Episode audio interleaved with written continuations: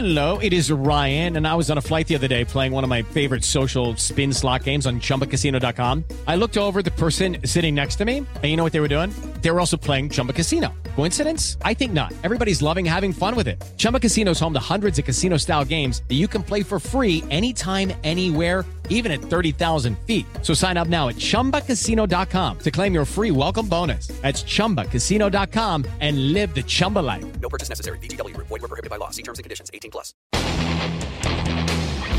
Ciudadanos informados, informando. Este es el podcast de Iñaki Manero. 88.9 Noticias. Información que sirve. Tráfico y clima cada 15 minutos. Obesidad, obesidad en las mascotas, sobrepeso y obesidad, porque también son un reflejo de nuestros propios hábitos y nos preguntamos por qué el gato y el perro están gordos, porque le seguimos dando de nuestra mesa.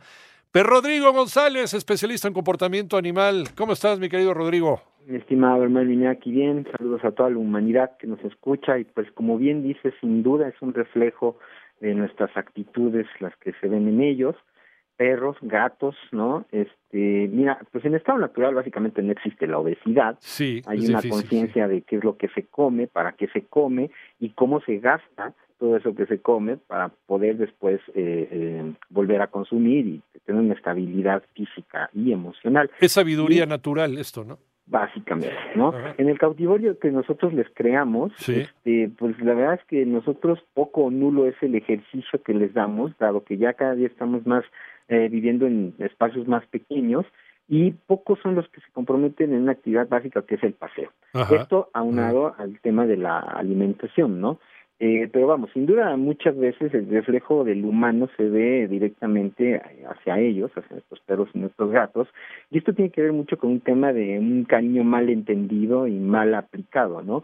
O sea, aparte del tema que ahorita entramos en, en, en concreto sobre la alimentación como tal, pues hay una obesidad también por estrés, es decir, les crea ansiedad el exceso de amor y esto lleva a que el perro pues se deprima y coma de más, por ejemplo. Ah, ajá. Au- aunado a que les damos dentro de este amor extremo golosinas que están hechas de veto a saber qué Ajá. y estos ingredientes artificiales pues aparte de que los dañan de otra manera pues crean una obesidad Sí, no sabemos, les damos dulces, le damos chocolate, que es lo peor que le puedes dar a un perro, les damos nueces, o sea, los envenenamos, ¿no? Por queriéndolos dar la, la misma alimentación que, que nosotros tenemos.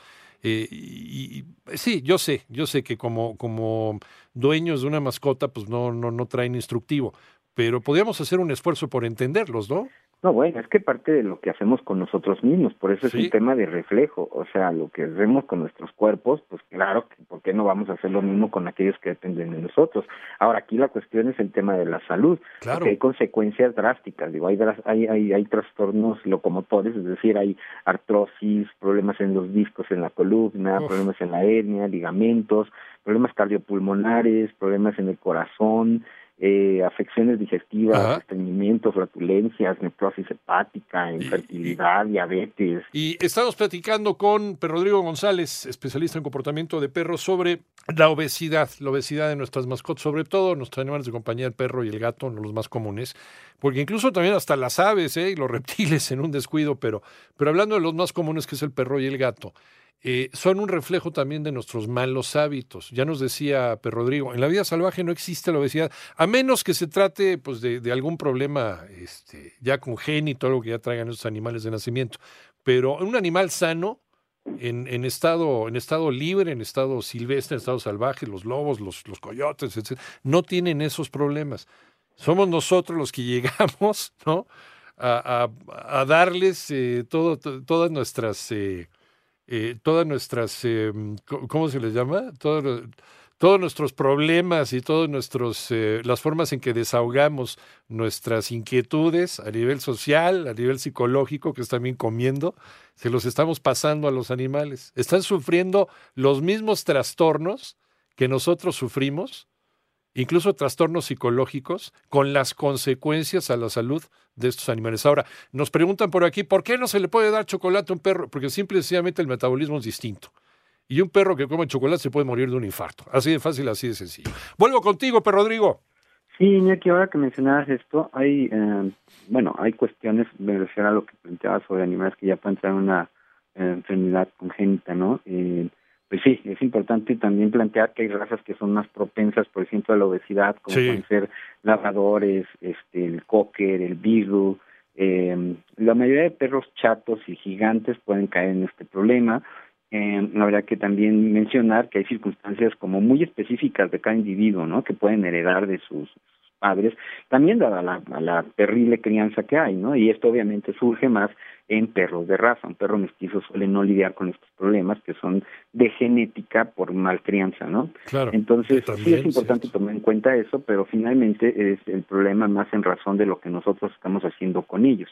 Mm. Es decir, la alimentación que les estamos dando, que es, pues eso, lo que bien mencionas tú ahorita, que es un reflejo de lo que estamos haciendo mal con nosotros, se ve dirigido hacia ellos. Ahora, ¿qué podemos hacer también ya cuando tenemos este estos problemas, no? Hay, hay, por ejemplo, circunstancias de perros con ciertos problemas ya también dada la edad o ciertas razas, una vez más, que tienen displasia de cadera, problemas en la rótula, problemas en el corazón, Ajá. en los que aunque ya, ya gordos, ¿qué haces con una con un sobrepeso? Sí. y tendrías que llevarlos a un primero en cualquier caso sin duda es ir al veterinario para que te diga el caso específico de salud de tu perro o de tu gato y sobre eso ver qué ejercicios se podrían aplicar hay lugares ya incluso spas donde puedes llevar perro a nadar y que eso bueno es una opción que si bien puede no estar al alcance de todos Sí. es una opción dado que este pues hace un ejercicio en donde no trabaja con su propio peso y por lo menos ahí quema calorías Sí, claro, Sí. aunque, aunque bueno, el paseo es lo más socorrido precisamente por los alcances económicos que tenemos la mayoría, claro ¿no? Pero, sí sí pero, pero también es una buena forma de que, de que el perro vaya, vaya llegando a su peso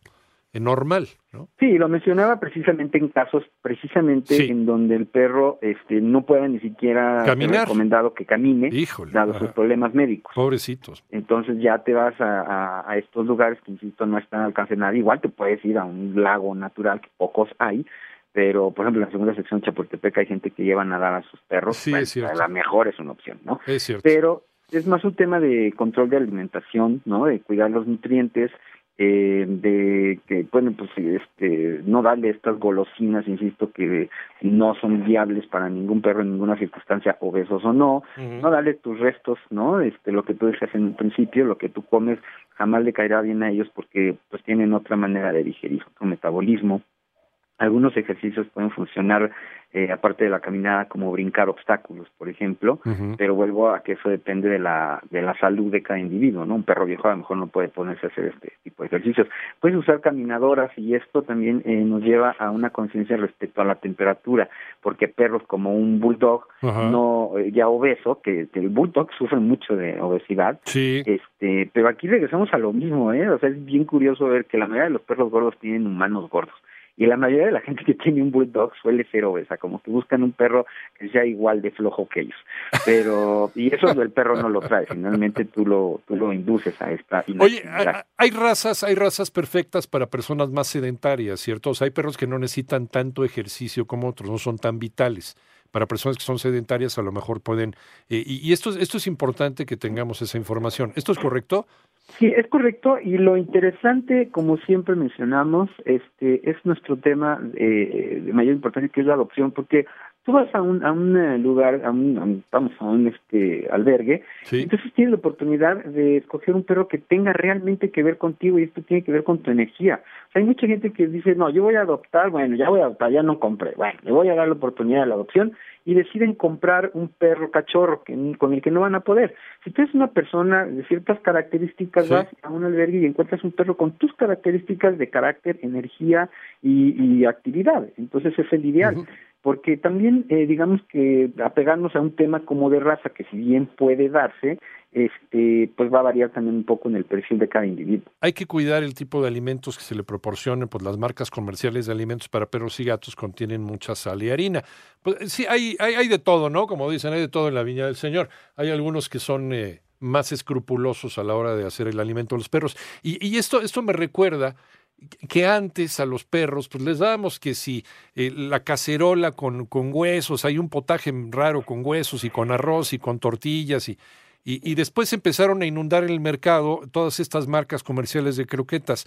¿Qué es lo más adecuado, Rodrigo? Híjole, mira, y, recuerdo que tuvimos una plática de esto anteriormente. Sí. Eh, lo que sí me, lo que sí puedo decir, porque es todo un tema, y lo volvemos a tocar, es que eh, resaltar que cuando nosotros dábamos estos restos, los perros no morían de cáncer hoy. No. Y esto en razón de que las croquetas tienen un chorro de cosas terribles. Ahora, Ajá. ¿qué es lo más adecuado? Pues podríamos cocinarles quienes tengan el tiempo y para eso habría que ir con un veterinario que nos guíe para no experimentar. Ajá. Y si no, pues buscar croquetas que estén un poco menos malas, ¿no? Este, pero pues también es todo un tema porque pues eh, yo por ejemplo, pues dado que tengo un albergue y alimento a más de 30, Sí. no puedo comprar las mejores croquetas. Entonces podría haber ahí entre una combinación de lo que les damos del- de, de croquetas y un alimento natural que sepamos que en cada caso este, necesita ciertos ingredientes y yo con gusto, bueno, si me, si me buscan, los ayudo, los guío, los llevo con especialistas para saber bien exactamente qué hacer en cada caso. Porque hay gente que no lo sabe, pero los perros pueden comer manzanas, pueden comer, o sea, pueden comer frutas, pueden comer verduras, eh, no están restringidos a la carne. Hay quien, hay quien al perro lo identifica inmediatamente con, con la carne, ¿no? Y no es cierto. No, el en perro, estado natural hay, épocas en las que los animales no logran cazar, sí, ¿no? Entonces tienen que sobrevivir comiendo otro tipo de alimentos y ellos, como nosotros, pueden, este, eh, es decir, encuentras las proteínas en la mezcla de ciertos ingredientes, por ejemplo, ¿no? De ciertas raíces, de ciertas frutas, y ellos lo saben de manera natural. Nosotros tenemos que ir con un nutriólogo, pero vamos, va, si hay una manera adecuada de alimentar según cada caso. Entonces sí se les puede dar otro tipo de alimentos que no sean carne y también forma parte de una alimentación balanceada y así evitas, igual como lo estás evitando tú cuando te alimentas eh, de una manera razonable, ¿no? Puedes evitar el sobrepeso, también se lo evitas a ellos. Sí, sobre todo porque si nos vamos al tema nuevamente de la obesidad, como consecuencia hay croquetas de dieta y no son la solución. Aparte son carísimas. O sea, aquí la cuestión es que la obesidad va a llevar a afectaciones físico-emocionales y desde luego económicas, porque son tratamientos, otro tipo de alimentos y pues lo importante es no llegar a eso. Hay que hay que tomar en cuenta que con un ejercicio y una alimentación adecuada eh, se soluciona el problema. Y esto incluye los gatos, desde luego, porque mucha gente, quienes tenemos gatos, pensamos que el gato simplemente está ahí y ya. Ajá. Y hay que jugar con ellos, hay que tener actividades, hay diversas este, pues, opciones, ¿no? Juguetes con plumitas, con diferentes objetos que hacen que se agoten y quemen calorías, pero pues no lo hacemos con nosotros. Entonces es un tema cultural. Yo siento que cualquier eh, animalito que tenemos en casa nos ayuda mucho en ese sentido de crearnos una actividad físico-emocional adecuada y estabilizarnos. Sí, porque cada especie quema, quema energía de manera distinta, ¿no? Depende de su metabolismo. El gato es un animal que puede estar entre cuatro paredes también, pero quema su energía de otra forma. El perro es más vital también dependiendo de la raza. ¿Qué te parece si dentro de 15 días platicamos de, de cómo hacer un paseo eficiente?